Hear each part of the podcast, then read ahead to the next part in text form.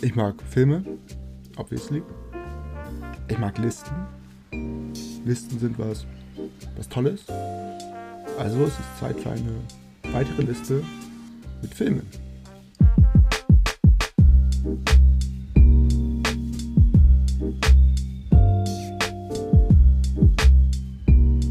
Endlich bin ich da. Endlich bin ich am vorübergehenden Tiefpunkt, was das Intro angeht. Das ist gut. Das ist Gutes. Es kann jetzt nur noch bergauf gehen. Hinauf auf den Mount Everest der Podcast-Intros. Das muss das Ziel sein. So, was machen wir heute überhaupt? Ähm, ach ja, kleine neue Kategorie. Wobei, naja, klein, weiß nicht. Ich schaue mir einen Film mir mal genauer an und guck mal so, was da rausgekommen ist, was ich davon gesehen habe, welche Filme die erfolgreichsten waren, größten Flops, bla bla bla und so weiter. Schlussendlich gibt es dann eine Top 10 meinerseits mit meinen 10 Lieblingsfilmen aus diesem Jahr. Und irgendwann, wenn ich dann alle Jahre durch habe, schauen wir mal, welches das beste Filmjahr aller Zeiten ist. Wir beginnen mit dem Jahr 2014. Ich habe straighte 76 Filme aus dem Jahr geschaut. Also es ist rein nach der Quantität ziemlich weit vorne und es war sau schwierig, irgendwie eine Top 10 daraus zu stellen. Der erfolgreichste Film des Jahres war Transformers Age of Extinction. Habe ich nicht gesehen, aber spricht auch nicht fürs Jahr, dass es ein Transformers-Film ist. Auch wenn es einige ganz gute Blockbuster gab, die es damals unter die erfolgreichsten Filme geschafft haben. Ja, zum Beispiel X-Men Days of the Future Past oder Interstellar oder Dawn of the Planet of the Apes. Einer davon hat es sogar mal in den Top 10 geschafft. Ich sage aber noch nicht welcher. Ich habe mir das dann mal ein bisschen genauer angeschaut und der größte Flop ist im Nachhinein wohl Transcendence von Wally Pfister. Das ist der ehemalige Kameramann von Filmen wie The Dark Knight oder Inception oder Moneyball, der hier sein Regiedebüt gefeiert hat und seitdem nie mehr in einem Film stattfand, sei es als Kameramann oder als Regisseur. Der Film hatte Produktionskosten von rund 100 Millionen Dollar und nahm genau 103 Millionen ein. Dazu muss man sagen, dass Werbung und Marketingkosten nicht in das Produktionsbudget mit einberechnet werden und der Film somit ein ziemlich großes Minus eingefahren hat. Und dazu war er auch einfach nicht gut. Also, das kommt auch nochmal dazu. Also, schade für Wally Pfister. Wäre es mal bei der Kameraarbeit geblieben, aber naja, gut. Nimmt man wahrscheinlich an als Regiedebüt gleich 100 Millionen ja, kann ich verstehen. Interessant ist auch noch in dem Jahr, dass es unter den ersten 40 Filmen, was das Worldwide Box Office angeht, kein nicht englischsprachiger Film ist. Die Wichtigkeit von China als Markt ist schon zu erkennen. So hat zum Beispiel der erstplatzierte Transformers knapp 300 Millionen in China eingenommen und somit ist China vor den USA der stärkste Markt für den Film. Aber als Produktionsland für Filme ist China bis 2014 eher noch ein Schwellenland. Aber die Entwicklung schauen wir uns mal in einer anderen Rubrik an, wenn es mit den Blockbustern weitergeht. Und ich würde sagen, kommen wir erstmal zur Top 10. Und ich muss sagen, ich habe echt lange die Filme hin und her geschoben. Platz 10, 11, 12, 9. Alles super dicht beisammen. Also, als, als schwer zu sagen. Viele Filme kann man natürlich auch nicht direkt miteinander vergleichen. Es ist einfach hart. Also es gibt mehr als 10 richtig gute Filme aus dem Jahr. Definitiv. Aber Kommen wir zu Platz 10 erstmal. Und Platz 10 ist La Isla Minima. Also starten wir direkt mal mit dem unbekanntesten Film in dieser ganzen Liste. Der hat nur knapp 33.000 Bewertungen bei IMDb zum Beispiel. Der Regisseur ist Alberto Rodriguez, aber der Schnitt bei IMDb liegt bei 7,2, also da auch schon ganz gut bewertet. Und ja, La Isla Minima. Wir haben Spanien im Jahr 1980. Wir sehen am Anfang einige Drohnenshots. Die zeigen uns das Marschland und die Sümpfe des spanischen Südens.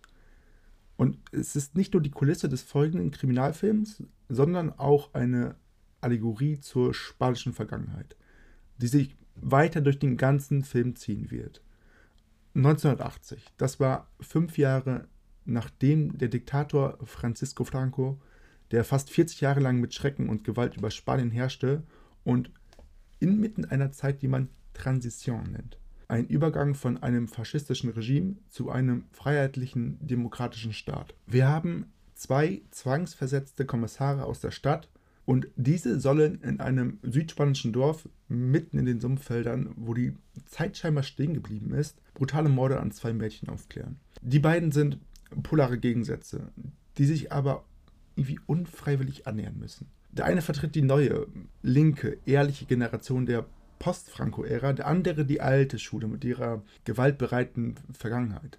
Und Alberto Rodriguez, stimmungsvoller Krimi aus diesem spanischen Hinterland, taucht ab in so eine brütende Übergangswelt aus Misstrauen und falschen Versprechungen. Die jahrelange Diktatur in Spanien hat auch, also überall, auch auf dem Land, ihre Spuren hinterlassen.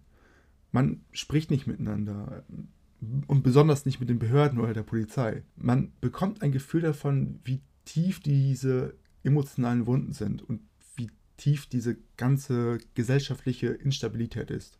Rodriguez nutzt diese nie direkt ausgesprochene Finsterheit der Vergangenheit, um seinen konventionellen Serienkiller-Thriller-Gerüst irgendwie so eine neue Lackierung zu geben. Wobei diese jetzt nicht frisch ist, diese Lackierung, sondern eher so mit ordentlich Patina versehen. Durch die bildgewaltige Kameraarbeit und die nassklamme, düstere Atmosphäre dieser Sümpfe bekommt man eine intensive Abarbeitung mit den politischen Hintergründen. Auch wenn es immer nur eine unterschwellig wabernde ist so. Aber auch in der Oberfläche wird man mit großer Klasse konfrontiert. Wenn die klassischen Motive eines Retro-Krimis genutzt werden, um einen sehr linearen Thrill zu erzeugen. Sprich, wir haben hadernde Ermittler, viel Zigaretten, Schweiß, Alkohol, verbunden mit akribischer Polizeiarbeit. Wenn man also so düstere und nihilistische Thriller wie True Detective, Sieben oder Memories of Murder mag, dann macht man hier absolut nichts falsch. Und dazu kommt, dass der mit einer Lauflänge von knapp 105 Minuten eine richtig angenehme und kurzweilige Länge hat. Wodurch auch vielleicht der Hintergrund fehlt, um in die oberste Riege des Genres aufzusteigen. Aber man bekommt einen leider viel zu unbekannten, aber sehr fein geschliffenen Diamanten oder äh, keine Ahnung, irgendein Mineral halt. Wer bin ich? Hank Schrader? Also ja, richtig toller Film, richtig schöner zehnter Platz. Das Problem ist leider nur, dass es den Film bei keinem gängigen Streaming-Anbieter irgendwie gibt. Also man kann ihn so bei Amazon Line kaufen, aber es ist nirgendwo im Standardportfolio mit drin und deswegen ein wenig schwer an den Rand zu kommen. Aber es gibt ja auch noch Blu-rays, DVDs, VHS-Kassetten oder andere Wege. Und machen wir weiter mit Platz 9, würde ich sagen. Und Platz 9 ist A Most Wanted Man. Wir haben wieder einen Thriller, aber diesmal ein bisschen was anderes. Hier ist es ein Agenten-Thriller von klassischer Prägung, welcher aber in ein modernes Gewand und Narrativ gehüllt ist. Und ist größtenteils gefilmt in Hamburg. Der Regisseur Anton Corbin oder Cor Corbin, Cor Corbin, ich weiß es nicht, nimmt sich der Romanvorlage von John le Carré an und der Regisseur Anton Corbin oder Anton Corbin, Cor Corbin, ich weiß es nicht genau, Typ ist Niederländer, ich habe keine Ahnung, wie man das ausspricht, äh, nimmt sich der Romanvorlage von John le Carré an und inszeniert diese in seiner gewohnt sehr ruhigen Bildsprache und zeigt einmal mehr Gespür für einzelne Bilder, die er auch gerne mal so für einige Minuten stehen lässt. Also man sieht eindeutig, der Typ ist Fotograf oder war Fotograf, jetzt Regisseur oder macht beides, wie auch immer. Und ja, es, man, man merkt es einfach. Dementsprechend gemächlich verläuft auch die Geschichte in den ersten beiden Akten. Der Regisseur nimmt sich Zeit, seine Figuren zu etablieren und um diese auf dem Schachbrett so ein bisschen aufzustellen. Und um diese ja, geheimnisvolle Spannung rund um den Geheimdienstler Bachmann und den angeblichen tschetschenischen Terroristen Isa aufzubauen. Bachmann wird gespielt von Philip Seymour Hoffman und der Terrorist oder angebliche Terrorist Isa von Grigori Dobrgin. Und diese Welt und diese Spannung ist wirklich weit, weit, weit entfernt von so einer romantisierten Spionagewelt wie zum Beispiel bei einem James Bond. Das ist ein Film, der nicht nur stilistisch sehr ruhig ist, sondern auch eine Hauptfigur hat, die eine große innere Ruhe ausstrahlt. Und ich kann sogar voll verstehen, dass man den Film langweilig findet, weil da 90 Minuten lang nichts Besonderes passiert. Die Story läuft routiniert ab, die verschiedenen Darsteller wie Willem Dafoe, Rachel McAdams, Vicky Creeps oder Rainer Bock spielen ihre Bankier, Anwälte, Geheimdienstler. Und das ist alles mehr als solide, aber auch sehr zurückgenommen, sehr klinisch. Und würde man sich die Spannungskurve als Graphen so ansehen, dann wäre das so eine sehr leichte Steigung, also kein Alpenpass. Aber dann ist da Philip Seymour Hoffman und der vermag es in dieser kühlen Welt der Geheimnisse und falschen Pässe sowas wie Emotionen zu zeigen. Auch wenn sich nur in Nuancen vorkommt. Er spielt diesen sozial distanzierten, hadernden Spion so gut, dass ich ihm dabei einfach stundenlang zuschauen könnte. Es gibt eine Szene, das ist so eine ganz kurze, irgendwo in der Mitte, da überredet er einen Informanten, weiterhin für ihn zu arbeiten. Und dies schafft er einfach mit Charisma und ein paar passenden manipulativen Worten, sodass er wie so ein absoluter Vollprofi wirkt. Und dabei ist sein Charakter Bachmann eigentlich geprägt so von diesen ganzen Irrwegen der Weltpolitik, den unterschiedlichen Interessen der verschiedenen Geheimdienste, die alle versuchen, eine Rolle in dem Game zu spielen und natürlich von den eigenen Idealen, die er noch nicht ganz über Bord geworfen hat. Philipp Seymour Hoffman schafft es, das alles durchgehend glaubwürdig zu vermitteln, aber auch so seine wahren Beweggründe weitestgehend zu verschleiern. Und das Ganze gibt diesem Charakter einfach irgendwie so eine ganz natürliche Tiefe, ohne dass es irgendwie jetzt groß mit dem Holzhammer gespielt werden muss. Es ist einfach ganz, ganz große Schauspielklasse. Und dazu muss man sagen, dass es die letzte Rolle von Philipp Seymour Hoffman war, der kurz nach der Premiere an einer Überdosis gestorben ist. Es wäre nicht derselbe Film, der er ist, ohne ihn. Und er wäre wahrscheinlich sonst auch nicht hier vertreten, aber er ist da und deswegen ist es ein solch guter Film. Also für alle, die in einem Thriller nicht unbedingt Schießereien, Gewalt oder unplatzierte Liebesgeschichten benötigen, ist A Most Wanted Man genau der richtige Film. Und kommen wir dann mal zu Platz 8 und das ist ein Film, der absolut gar nichts mit dieser ruhigen Art von Platz 9 und A Most Wanted Man zu tun hat. Und zwar ist es Interstellar. Platz 28 bei IMDb unter den besten 250 Filmen aller Zeiten. Das mit 1,7 Millionen Votes. Nur mal so Vergleich. Star Wars hat 1,5 Millionen Votes. Avengers Endgame hat 1,1 Millionen Votes. Also wir haben ja einen der populärsten Filme aller Zeiten. Interstellar ist rein technisch ein beeindruckender Film. Keine Frage der eingepackt in seinen wissenschaftlichen Aspekten eine zutiefst humanistische Geschichte erzählt und diese dann noch mit so hoch philosophischen Fragen garniert. Die bombastischen Bilder, der technische Aufwand, die wissenschaftliche Akribie, der treibende Score von Hans Zimmer, die ganz groß erzeugten Gefühle, die Geschichte, denn es geht um nicht weniger als die Rettung der Menschheit. Also alles, alles schreit ganz laut Meisterwerk. Und Zwischendurch ist der Film das auch. Für einzelne Szenerien. Da ist zum Beispiel die Docking-Szene zu nennen, kurz vor dem Schluss, oder auch die Szenerie auf dem Wasserplaneten kurz davor. Im Großen Ganzen liegen die Stärken des Films also in der Darstellung des Orbits und den feinen Nuancen dessen. Gepaart mit diesem prägenden Score von Hans Zimmer, sodass dabei so ja, einfach ikonenhafte Bilder oder Aufnahmen entstanden sind. Leider hakt es bei Interstellar und wie bei allen Filmen von Christopher Nolan, na okay, gibt ein paar Ausnahmen, bei der Exposition und der emotionalen Tiefe. Wenn man sich ein solch ambitioniertes Werk vornimmt, in dem man komplexe physikalische Themen in einem Blockbuster verhandeln möchte, dann ist die Exposition natürlich wichtig. Aber bei Interstellar hatte Nolan es noch nicht so sehr raus, wie er visuelle Exposition passend einsetzt. Daher bekommen wir gerade im ersten Akt viele Erklärdialoge, die natürlich nicht schlecht sind, aber das sind dann einfach Szenen, die mir nicht so gut gefallen.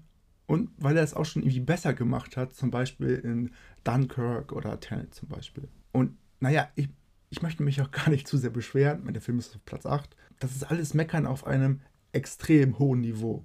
Und ich freue mich sehr, wenn Blockbuster herauskommen, die solch einen Anspruch an sich hegen, aber mir fehlt da auch einfach die Bindung zu den Charakteren, um das als überbordendes Meisterwerk zu sehen. Die Darsteller machen die Sache dabei alle gut. Matthew McConaughey versucht alles, um tief aus seinem Charakter herauszuholen und schafft es, emotionale Szenen auch glaubwürdig zu vermitteln und auch Jessica Chastain oder Anne Hathaway, die liefern gut ab. Das Problem liegt nicht bei den Darstellern, sondern das Problem ist das Drehbuch. Dies weist einfach zu wenige Szenen auf, die einem die Charaktere wirklich näher bringen. Und dies versucht man dann mit viel Pathos und viel Schmalz, so gerade gegen Ende, aber auch schon in der Mitte, also eigentlich immer, aber besonders am Ende, einfach wieder gut zu machen. Und ich finde einfach, das ist lazy writing. Wenn man es nicht schafft, einem Charaktere richtig zu vermitteln, dann packt man einfach ganz, ganz, ganz viel Pathos rein und dann nehmen die Leute das schon. Es hat ja auch funktioniert, aber es ist halt not my cup of tea. Naja. Ja, aber Interstellar muss man ja sonst nicht mehr viel zu sagen. Gibt es überall zu sehen. Amazon Prime, Netflix. Läuft wahrscheinlich auch andere mal im Fernsehen. Also den findet man auf jeden Fall. Oder es hat wahrscheinlich eh schon jeder mal irgendwas davon gesehen. Und dann kommen wir zu Platz 7 und einem Film, der es auf jeden Fall besser geschafft hat, emotionale Bindung aufzubauen zu seinen Charakteren. Und zwar Whiplash. Whiplash ist ein furioser und mitreißender Film über einen talentierten Nachwuchsdrama, gespielt von Miles Teller, der den Versuch unternimmt, eine unsterbliche Legende zu werden als Drummer. Er steigt auf, er fällt hin, oder besser, er wird zu Boden geschlagen von seinem sadistischen Maestro, gespielt von J.K. Simmons, und berappelt sich wieder. Und wieder von vorne. Und wieder von vorne. Und wir feiern ihn an. Wir fiebern mit. Weil sein Herzblut und seine Hingabe zu bewundern sind. Aber anstatt dass er ab einem gewissen Punkt irgendwann seine, so seine Würde wieder zurückerlangt, verliert er diese immer weiter. Weil er in einem so erregenden Machtspiel immer weiter ausgebeutet wird. Emotional, sozial und physisch. Der junge Drummer begibt sich in eine tiefe Abhängigkeit mit seinem Meister, der wiederum auch von seinem Schüler zehrt. Beide nagen aneinander und der Lehrer wird mit jeder anlaufenden Minute dominanter und zwängt seinen Schüler tiefer in die Abhängigkeit. Und natürlich kann es sein, dass der junge Drummer durch die grausamen Methoden seines psychopathischen Meisters ein herausragender Musiker wird. Aber deshalb bleibt es ja nicht weniger dämonisch. Also es ist wirklich ein Pakt mit dem Teufel, den er da schließt. Und dieser Pakt, der fordert Opfer. Seine Beziehung geht in die Brüche und seine Familie erkennt ihn irgendwann gar nicht mehr wieder als dieser nette, durchschnittliche Typ, der er vielleicht vorher war. Diese ganze Tortur wird immer wieder in intensiven Sequenzen eingefangen. Diese sind geprägt von einer unfassbaren aufgeladenen Spannung und einem Spiel zweier Schauspieler, die sich gegenseitig immer wieder zur Höchstleistung antreiben. Und nach dem großen Finale, welches hier wirklich groß ist und in dem der Regisseur Damien Chazelle nochmal all seine inszenatorischen Stärken bündelt, bleibt bei mir aber irgendwie eine gewisse Rastlosigkeit zurück. Und dafür gibt es zwei Gründe. Das ist einmal die Art, wie der Regisseur mit den Lehrmethoden des Meisters umgeht. Diese sind so zutiefst sadistisch und diabolisch und werden von Chazelle quasi akzeptiert, weil er sich auch ein wenig zu sehr in seiner radikalen Inszenierung verliert. Da fehlt mir ein wenig das Feingefühl, da diese Methoden natürlich keineswegs zu rechtfertigen sind. Und das triumphale Ende mir nicht zu verstehen gibt, dass Chazelle diese groß kritisieren möchte.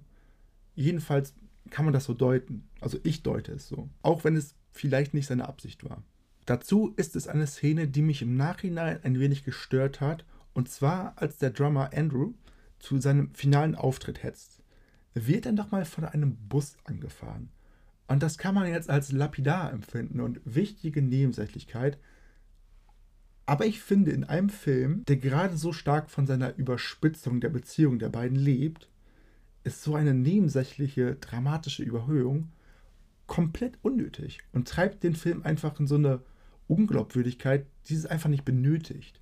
Also es ist einfach eine komplett unnötige Szene, die ist einfach, einfach, einfach, die ist einfach bescheuert, die ist einfach bescheuert zuspitzt. Ich kann es nicht verstehen, wie diese eigentlich noch im Film gelandet ist im Endeffekt. Also ich stelle mir so den Writers Room vor, wo dann einer sagt, ey, wir brauchen jetzt noch ein bisschen Dramatik, so zum Schluss, was machen wir denn noch? Und dann kommt einer und sagt, lass ihn doch einfach mal vom Bus angefahren werden. Und dann sagen alle, das ist aber eine gute Idee. Nein, das ist keine gute Idee. Das ist so total bescheuert.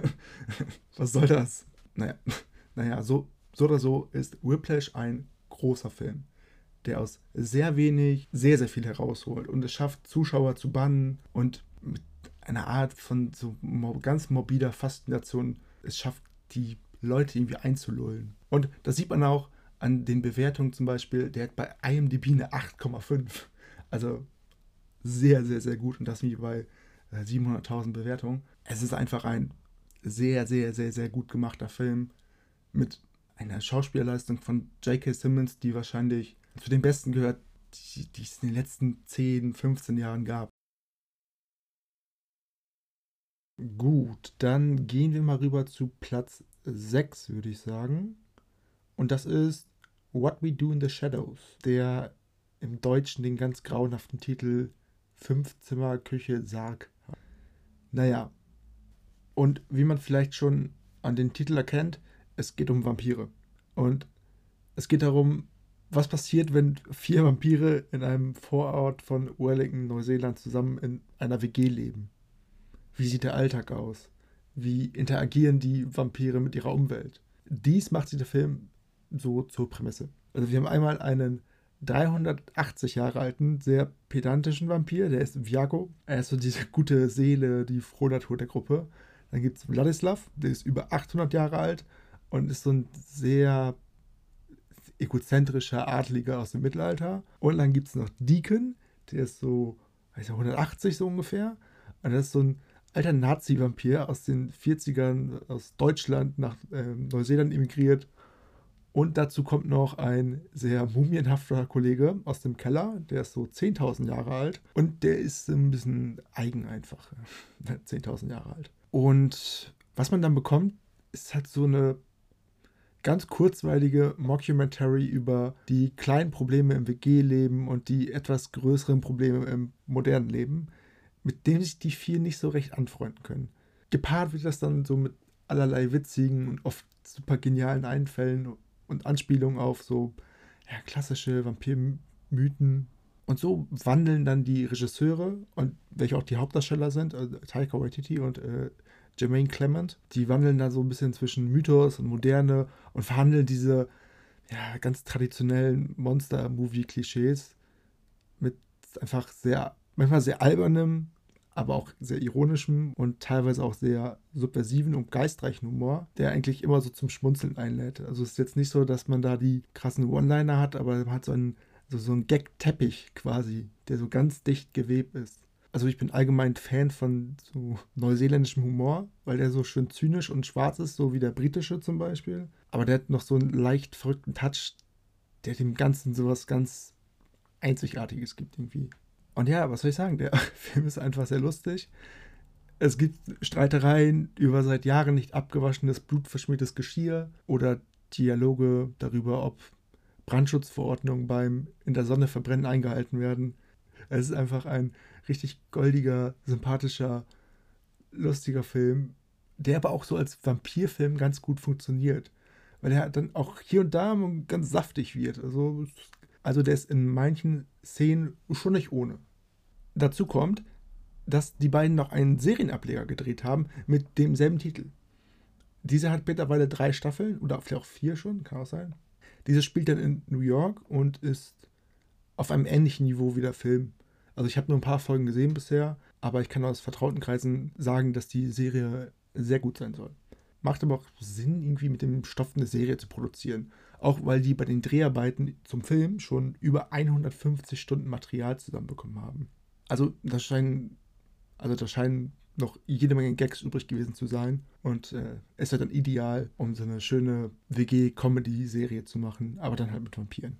Jede Menge Gags haben wir bei Platz 5 übrigens nicht. Die werden da aber ersetzt durch krasse Handkantenschläge, denn Platz Nummer 5 ist The Raid 2. Und The Raid 2 macht eigentlich genau das, was viele Fortsetzungen machen und was man dann im Nachhinein immer kritisiert. Und zwar mehr, mehr, mehr. Mehr Schauplätze, mehr Figuren, mehr Laufzeit und vor allem mehr brutalste, brachiale Action. Aber Fakt ist ja auch, The Raid 2 macht nicht nur mehr, mehr, mehr, sondern auch besser, besser, besser. Diesmal geht es nicht einfach nur einen Wolkenkratzer hinauf, um irgendeinen Gangster zur Strecke zu bringen. Nein, diesmal bewegt man sich tief in die Unterwelt von Jakarta, wo sich zwei kriminelle Organisationen ans Leder wollen. Es gibt den Protagonisten, selber Typ wie aus dem ersten Film, da ist Rama, ist ein Cop und wird undercover eingeschleust, um halt die Gangster zu stoppen. Und auf dem Weg dahin müssen einfach jede Menge Handlanger und Zwischenbosse erlegt werden. Das ist der Film. Und immer wenn man glaubt, es geht nicht noch geiler, die Kämpfe könnten nicht noch epischer und die Brutalität kann nicht noch weiter zunehmen, passiert genau das. Der Film von Gareth Evans ist der pure Eskapismus. Im Gegensatz zum ersten Teil jedoch weiß Evans, wenn man mal die Luft rauslässt und die Geschichte und die Charaktere entwickelt. Und ja, diese ist recht generisch, macht aber auch keine großen Sperenzien und bleibt recht geradlinig mit vielleicht ein, zwei Twists versehen. Es geht um die typischen Gangster-Themen. Macht, Verrat, Geld, Ehre und noch mehr Macht. Wir sind also voll gefangen in einem patriarchalen Yin und Yang. Gangster und Polizist, Brüder, Vater und Sohn, alles Motive, die hier aufgegriffen werden. Und die einzige ernstzunehmende Frauenrolle ist eine Figur, die in den Beschreibungen nur Hammergirl heißt, weil sie ihre Feinde mit zwei ausgeprägten Hämmern bearbeitet. Die Angriffsfläche, um die Story zu kritisieren, ist dabei aber trotzdem recht klein. Gerade weil im Endeffekt die ganze Geschichte nicht so wichtig ist. Und weil sie ganz klar nur das Trägermaterial für diese großartig choreografierten Kampfszenen ist. Die Kämpfe sind handwerklich so perfekt, dass man anfordern sollte, alle derzeitigen so mittelmäßigen Hollywood-Actioner sofort zu streichen. Also diese überraschend ruhige und elegante Kameraarbeit fängt diese Kämpfe aus den ungewöhnlichsten Winkeln ein und verhilft dem Film ganz ohne so dummes Rumgewackel zu einer unfassbaren Dynamik. Die Action erinnert immer wieder an die großen Glanzzeiten eines John Who aus den späten 80ern, frühen 90ern so verbindet Gareth Evans zusammen mit seinem Stunt-Coordinator-Team und seinen Choreografen lange Kamerafahrten mit detaillierten Choreos und sehr viel Zerstörungswut. Nur ist es hier noch eine Schiene expliziter, brutaler und auch blutiger. Um das Ganze dann auch glaubwürdig auf die Leinwand zu bringen, hat man sich damals den Silatmeister Iko Uweis geholt, der auch danach in Hollywood-Filmen Karriere gemacht hat und der Typ hat einfach so eine krasse Technik, Dynamik und Athletik. Es ist einfach beeindruckend, wie der kämpfen kann. Also, was der allgemein kann mit seinem Körper. Unvorstellbar, komplett unvorstellbar. Und dann mit diesen krassen Choreografien und dadurch, dass er so gut ist und seine Gegenspieler auch so gut sind in ihrer jeweiligen Kampftechnik, die die halt haben, wirkt das Ganze auch nicht so krass inszeniert wie jetzt oft so bei Hollywood-Filmen, wo man einfach merkt, ja, das ist halt irgendein Schauspieler, der hat diese nur diese Moves reingeprügelt bekommen und viel mehr kann er nicht. Und das sind einfach, das sind einfach so krasse Kämpfer, dass es gar nicht so choreografiert wirkt, wie es eigentlich ist. Es wirkt auch einfach sehr spontan teilweise, was sie machen. Wenn man etwas bemängeln mag, dann ist es, dass die Geschichte natürlich nicht mit den Actionsequenzen mithalten kann. Die Fights wirken somit manchmal etwas seltsam isoliert. Aber das ist mir egal. Solange die Szenen mir dann irgendwie so ein grandioses Blutballett der Zerstörung liefern, kann ich damit gut leben. Gewalt und Zerstörung spielen übrigens auch im Platz 4 eine Rolle, nur in einer etwas anderen Form, denn der Film auf Platz 4 ist Nightcrawler. Wir haben hier Jake Gyllenhaal. Der spielt einen Kleinkriminellen namens Lou Blue, der sich irgendwie durchs Leben buxiert. Scheinbar mit meist so kleineren Diebstählen. Eines Nachts trifft er aber einen sogenannten Nightcrawler. Dies sind Leute, welche sich als allererste zu einem Unfallort im Straßenverkehr oder einem sonstigen Tatort eines Verbrechens begeben, um dort dann Videoaufnahmen oder Fotos abzugrasen, um diese dann an den Erstbesten zu verschachen. Meist irgendwelche windigen Fernsehsender. Und ja, solche Leute gibt es wirklich. Hauptsächlich in den USA und es ist eine, so sagen wir mal, sehr perverse Form der Paparazzi. Und Lou beschließt auch einer zu werden. Also folgen wir Lou durch die Nacht und wie er langsam durch immer schrecklichere Videos aufsteigt und dem kleinen Nachrichtensender KWLA zu guten Quoten verhilft. Und es wird auch alles sehr schnell klar, dass Lou ein ziemlicher Psychopath ist. Er zeigt keine Emotionen. Seine Entscheidungen sind stets sehr rational und immer pro Business. Nach außen tritt er immer überhöflich und eloquent auf, hinter seiner Fassade kommt aber immer mehr der Narzisst durch, der durch seine perfiden Methoden zu Erfolg kommt. In seinem eigentlichen Job, in den Nächten auf der Straße, dort bricht diese Fassade in 0, nichts ein. Dann ist er ein manipulatives, gefühlskaltes und skrupelloses Monster einfach, der im Endeffekt nicht davor scheut, Menschen erstmal in Gefahr zu bringen, um möglichst gutes Material zu bekommen, um dann weiter in der Gunst dieser ganzen Medienunternehmen aufzusteigen.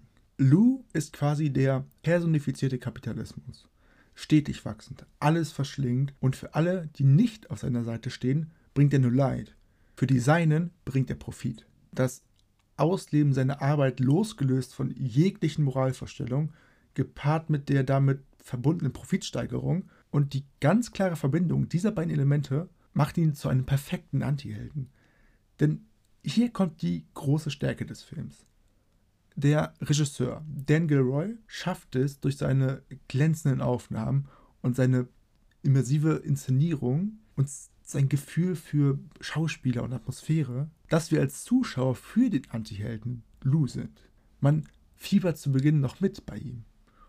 Nach und nach wird man von dem Film und den Machenschaften Lous eingenommen. Und immer mehr hinterfragt man seine Taten, bis irgendwann auch der letzte Schleier fällt. Es ist die wirklich ehrliche vom Tellerwäscher zur Millionärgeschichte, eben ohne diesen Hollywood-Kitsch, ohne Glamour und Glanz.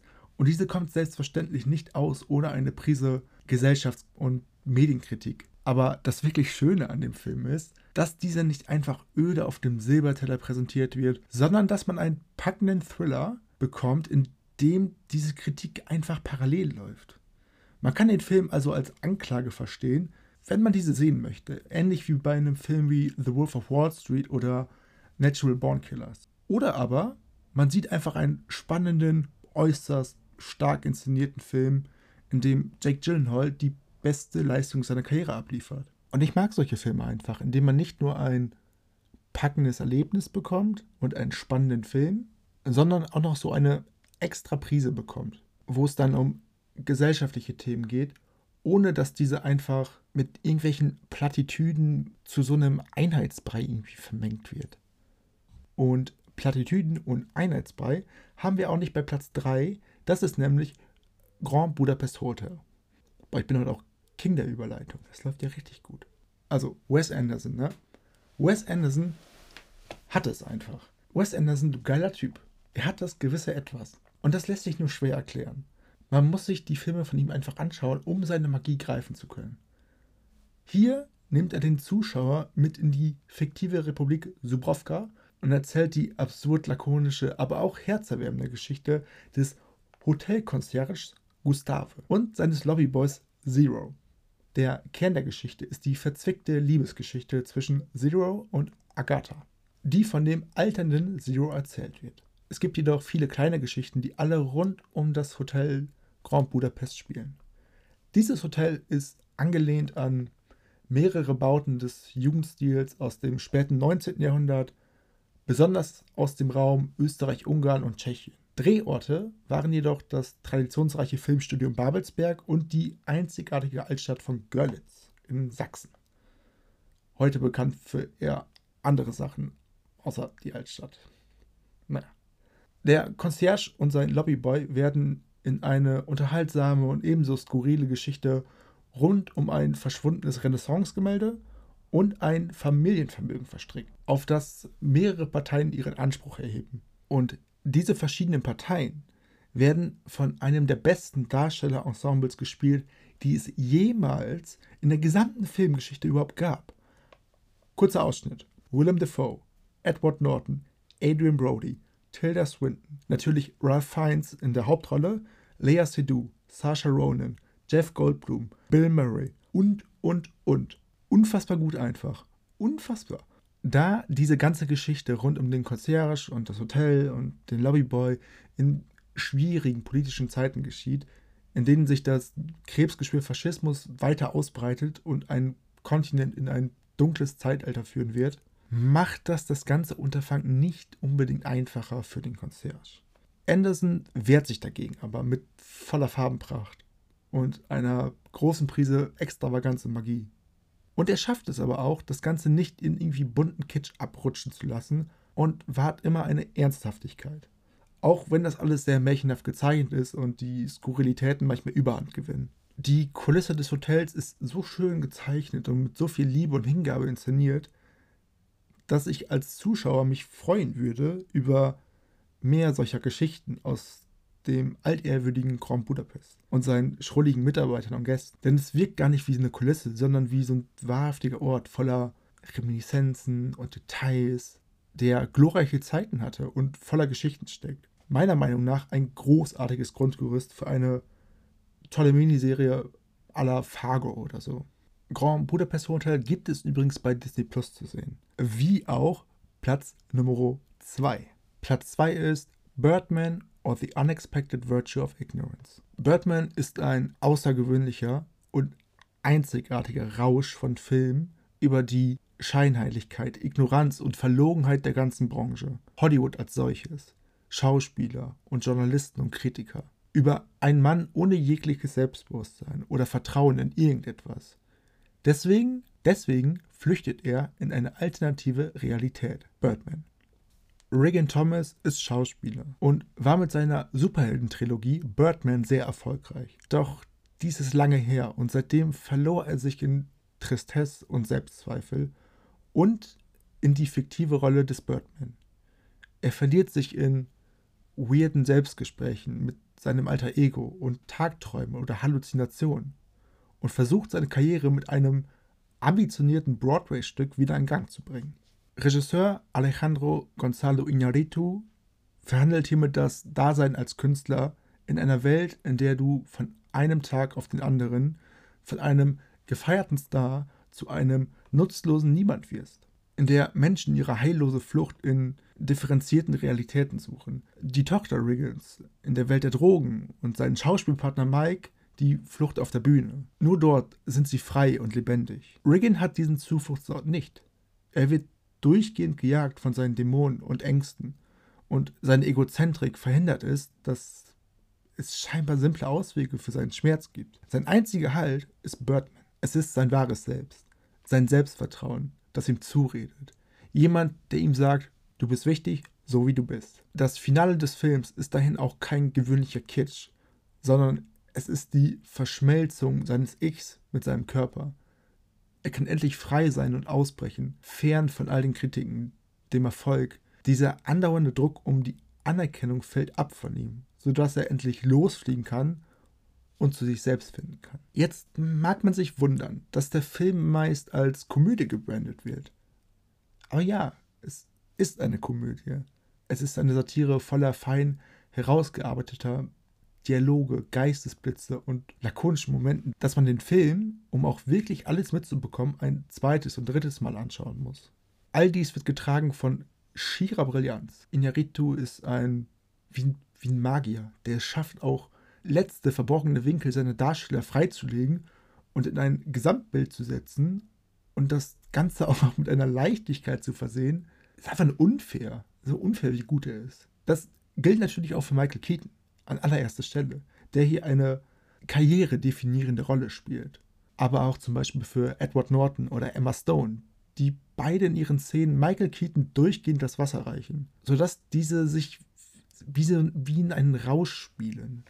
Und dieser Rausch wird noch befeuert von dem einzigartigen Emanuel Lubezki, welcher mit seiner Kameraarbeit diese Leichtigkeit der Darsteller nochmals verstärkt, indem die Kamera dauerhaft durch den Raum zu schweben scheint und ähnlich wie Birdman himself Flügel besitzt. Er unterstreicht damit, dass dieser Film eher wie ein, wie ein Gedanke ist, vielleicht wie ein Traum, ein Fluss von Eindrücken. Die Interpretationsspielräume sind hierbei so mannigfaltig wie bei kaum einem anderen Film. Also es ist wirklich ein einzigartiger Film halt. Und wenn ich jetzt wirklich rein objektiv betrachten müsste, würde Birdman auch auf Platz 1 stehen. Aber Platz 1 ist dann ein Film, der vielleicht noch etwas mehr auf meine Bedürfnisse zurechtgeschnitten ist. Auf Platz 1, da ist einer der wenigen Filme, die ich als vollkommen ansehe und der keine Schwächen hat für mich. Ich finde ihn perfekt. Es ist Ex Machina. Also für mich gibt es so ein paar ganz spezifische Sachen in Filmen, die ich immer richtig gut finde. Zum Beispiel sind das Tanzszenen. Dabei denke ich an Pulp Fiction, Joker, Call Me By Your Name, eben Ex Machina, La Dolce Vita oder die Außenseiterbande von Godard. Diese Tanzszenen sollen kein wichtiger Punkt der Handlung sein, sondern einfach als inszenatorisches oder dramaturgisches Mittel genutzt werden, um einfach irgendwie eine Szene abzurunden. Also eine gute Tanzszene wertet jeden Film auf. Also ich mag gar keine Tanzfilme sonst eigentlich, aber weiß ich nicht. Wenn eine Tanzfilme in einem Thriller, wenn die gut gemacht ist, geil. Eine weitere Sache ist das Abnörden über wissenschaftliche oder philosophische Themen. Und dabei muss ich nicht einmal alles verstehen. Es muss doch nicht einmal so weit gehen, dass der Film große Fragen in den Raum stellt und diese beantwortet. Nein. Es reicht, dass Charaktere sich einfach über diese Themen unterhalten und dies glaubwürdig rübergebracht wird. Und beides passiert in Ex Machina. Und wie es passiert. Als hätte man den Film direkt für mich gemacht. Und wenn ich es jetzt zum Beispiel rein objektiv betrachten müsste, dann würde ich sagen, spielt der Film vielleicht mal zu sehr mit seinen Referenzen an Wissenschaft und Philosophie. Und dadurch kann das Ganze schon mal etwas hochtrabend wirken. Aber Alex Garland kann es glaubhaft in die Geschichte einbetten. Wenn die beiden Hauptdarsteller in tiefgehenden Gesprächen über Sprachphilosophen und Physiker abschweifen. Und ich persönlich hätte mir das sowieso noch eine halbe Stunde länger angucken können. Gar kein Problem. Die beiden Protagonisten sind übrigens der junge Programmierer Caleb. Dieser erhält durch ein firmeninternes Gewinnspiel eine Einladung in das Anwesen des Firmengründers Nathan. Die Firma heißt übrigens Blue Book und ist eindeutige Anspielung. Es ist ein supermoderner, allumfassender Tech-Konzern. Das Anwesen ist weit ab von der Zivilisation und wie ein Hochsicherheitsgefängnis gestaltet. Und damit beginnt auch direkt das Gefühl von Isolation und Einengung, welches den gesamten Film über nicht mehr verschwinden wird.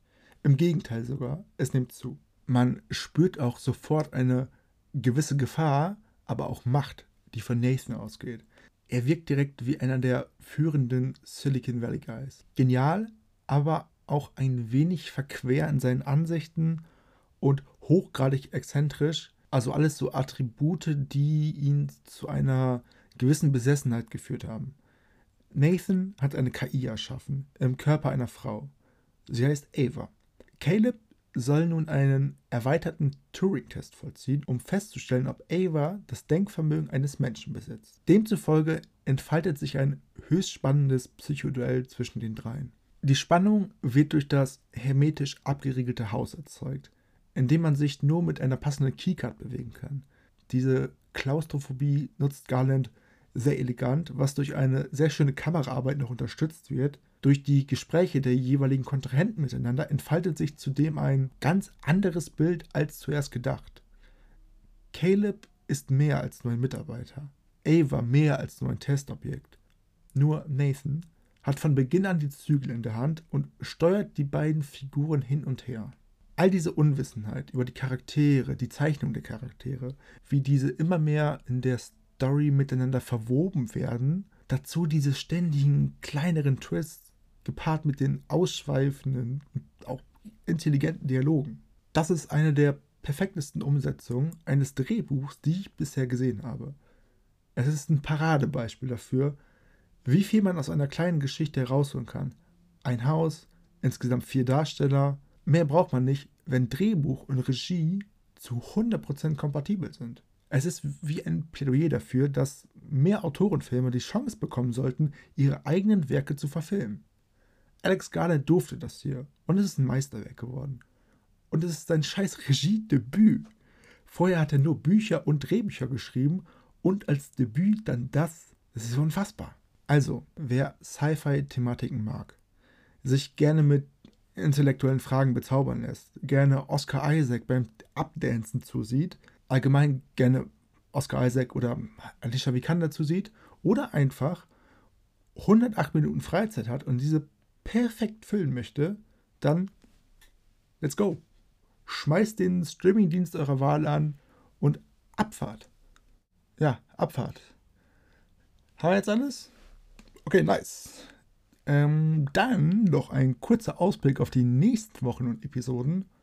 Es geht weiter mit einer Folge, in der ich mir mal etwas genauer den New American Horror anschaue und mal etwas seziere, was denn so die Unterschiede sind zum ja, so eher generischen Horrorfilm, wo die Inspirationen vielleicht liegen für diese Strömung und welche Filme man überhaupt so dazu zählen kann. Dann wird es auch weitergehen mit der Geschichte des Blockbusters. Dazu wird es bestimmt noch kleinere Filler-Episoden geben. Reactions zum Beispiel zu The Northman, der in zwei Wochen am 21.04. in die Kinos kommt. Und vieles, vieles mehr noch. Mit Sicherheit. Bis dahin erstmal schönen Tag noch, schönen Abend und schöne gute Nacht. Peace out.